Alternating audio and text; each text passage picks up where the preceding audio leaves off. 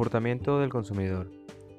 Tres simples palabras, pero que en realidad nos dicen mucho más acerca de lo que tú crees. Y me imagino que tú ni siquiera te has dado cuenta de tu forma de actuar al adquirir un producto y que quieres descubrir más a fondo de ello. Y créeme que estás en el lugar correcto. Bienvenido a esta sección acerca del comportamiento del consumidor en el que te explicaré la verdad detrás de la compra. Porque todo acto que los clientes realizan tienen un porqué. Es todo un proceso del cual comentaré a lo largo de este episodio. Mi nombre es Jorge Antonio González y soy estudiante de la carrera de Mercadotecnia. Pues, ¿te gusta la idea, verdad? Vamos a ello.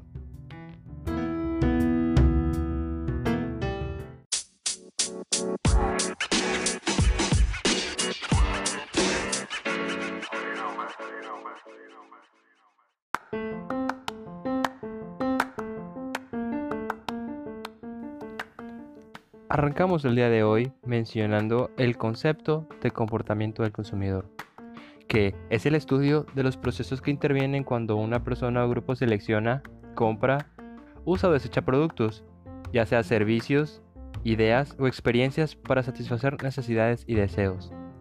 Y es que los consumidores adoptan muchas formas, por ejemplo, que van desde un niño de 8 años de edad que le ruega a su madre que le compre tarjetas, videojuegos, etc., hasta la decisión de un ejecutivo de una gran empresa sobre la compra de, por ejemplo, un sistema de cómputo de varios millones de dólares.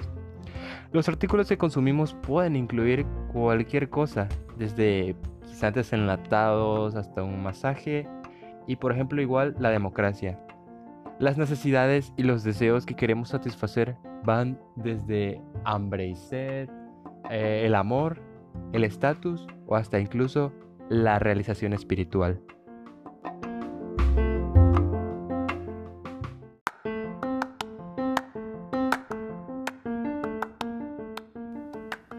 Quiero recalcar lo mencionado en la introducción, y es que probablemente no te has dado cuenta de la forma en cómo actúas y los movimientos que haces antes de realizar una compra.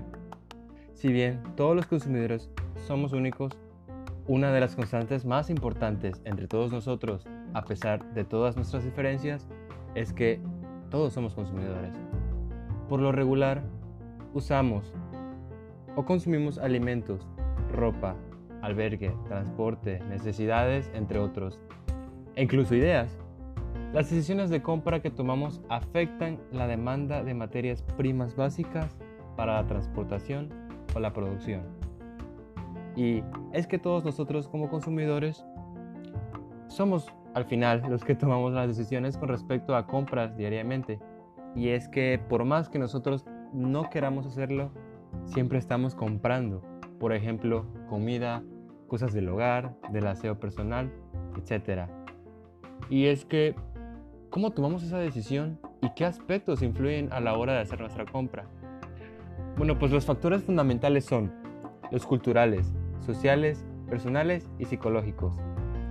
Dentro de esta última existen cinco variables que influyen en los consumidores a la hora de decidir en hacer la compra. Y es donde a continuación te mencionaré cada uno de ellos.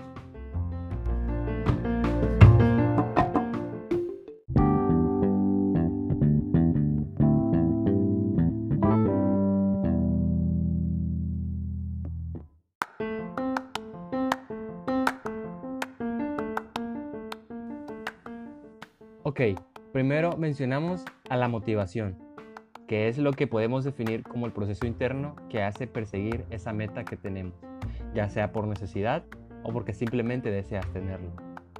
Es lo que motiva al cliente a adquirir ese producto. Como segunda tenemos a la percepción. Y esta es la manera en que seleccionas, analizas y interpretas toda la información.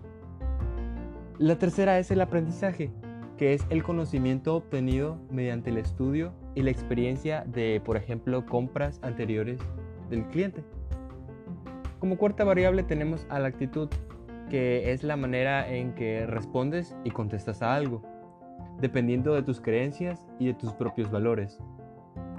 Por último tenemos la quinta variable, que es la personalidad, que como su nombre lo indica, es el conjunto de atributos que caracteriza a todo individuo. Podemos comentar que si bien la motivación es mm, como la entrada o el inicio de la decisión de compra, no hay que dejar de lado los demás aspectos, que son de igual muy importantísimos para esta decisión. Por ejemplo, puede ser que no te guste específica marca o te fijas mucho en el estatus, por ejemplo. Ahora bien, ¿cómo es que el consumidor hace y decide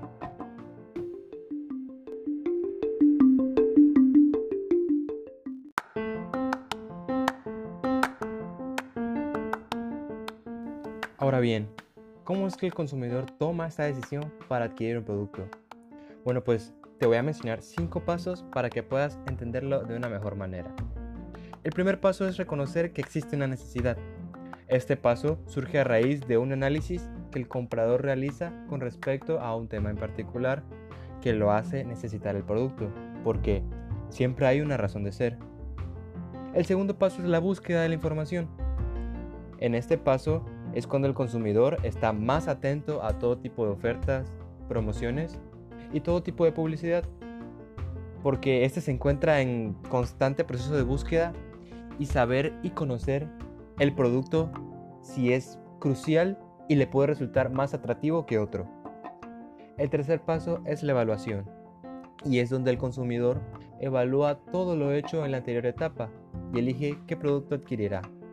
Este considera todos los aspectos, ya sean por ejemplo la distancia en que pueda recorrer para ir a buscarlo, o por ejemplo si es que lo quiere de internet, en cuánto tiempo llegará el producto si es que lo quiero para mañana. Eh, entonces no me resulta. Otros aspectos pueden ser el tamaño o la reputación del vendedor. Y esto lo podemos ver por ejemplo en páginas como Amazon o Mercado Libre, donde existe una sección donde podemos dejar una review de lo que fue todo nuestro proceso de compra, así como la comodidad y rapidez. El paso número 4 es la compra. Aquí, el consumidor es donde adquiere el producto basado en la evaluación y la decisión que anteriormente tomó. Se enfoca en el producto que más se ajusta a sus necesidades. Como último paso es la postcompra. Y es que todo el proceso no solo termina con la adquisición del producto, o eso pensabas, es muy importante ya que el consumidor hace como un tipo de review mental y aquí es donde analiza si está feliz con la adquisición, si cumplió o no sus expectativas, si probablemente la superó, pero lo más importante sin dejarlo de lado, si esa persona volvería a comprar el producto o visitar la tienda. Porque si le enviaste a tiempo, si fuiste amable con él, eh, en pocas palabras, la percepción que tú le dejaste a ese cliente va a decidir si sigue o no. Entender este proceso debe ser crucial para cualquier persona que tenga un negocio o que esté desarrollando una estrategia de mercadeo. Y es que si no conoces cómo se comporta el consumidor, créeme que será muy difícil que tu estrategia funcione.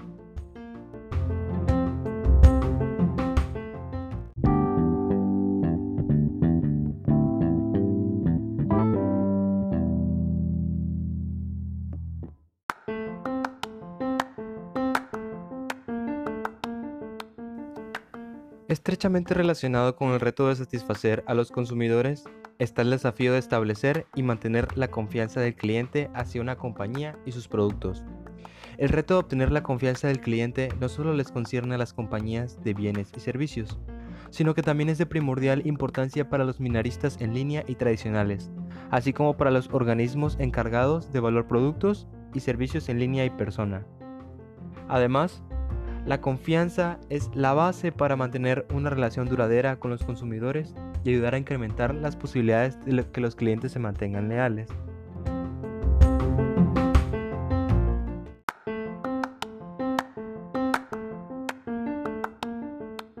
El objetivo general de entregar a los clientes un valor de forma continua y más eficaz que la competencia es tener y retener a clientes altamente satisfechos y con confianza, y hasta de cuando en cuando sorprenderlos, dejándolos encantados en sus tratos con la compañía. Una estrategia de retención del cliente está diseñada para que, buscando el mejor interés de este, se quede con la compañía en vez de mantener a los que ya se tienen. Y es que se ha demostrado que las pequeñas reducciones en las deserciones de los clientes producen aumentos importantes en las ganancias. Te voy a mencionar cuatro aspectos importantes. Uno puede ser porque los clientes leales compran más productos. Segundo, puede ser que los clientes leales son menos sensibles a los precios y ponen menos atención, familiarizados con la oferta y los procesos de la compañía. Por último, los clientes leales difunden buenos comentarios de persona a persona y atraen a otros clientes.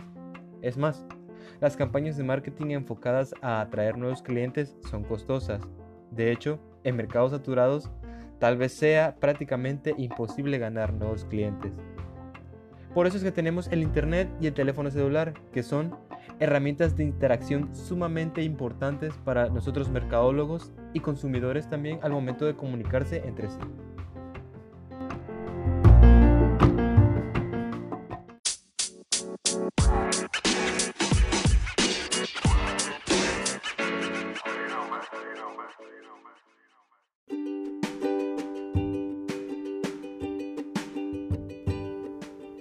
Temo decirte que hasta aquí el capítulo de hoy.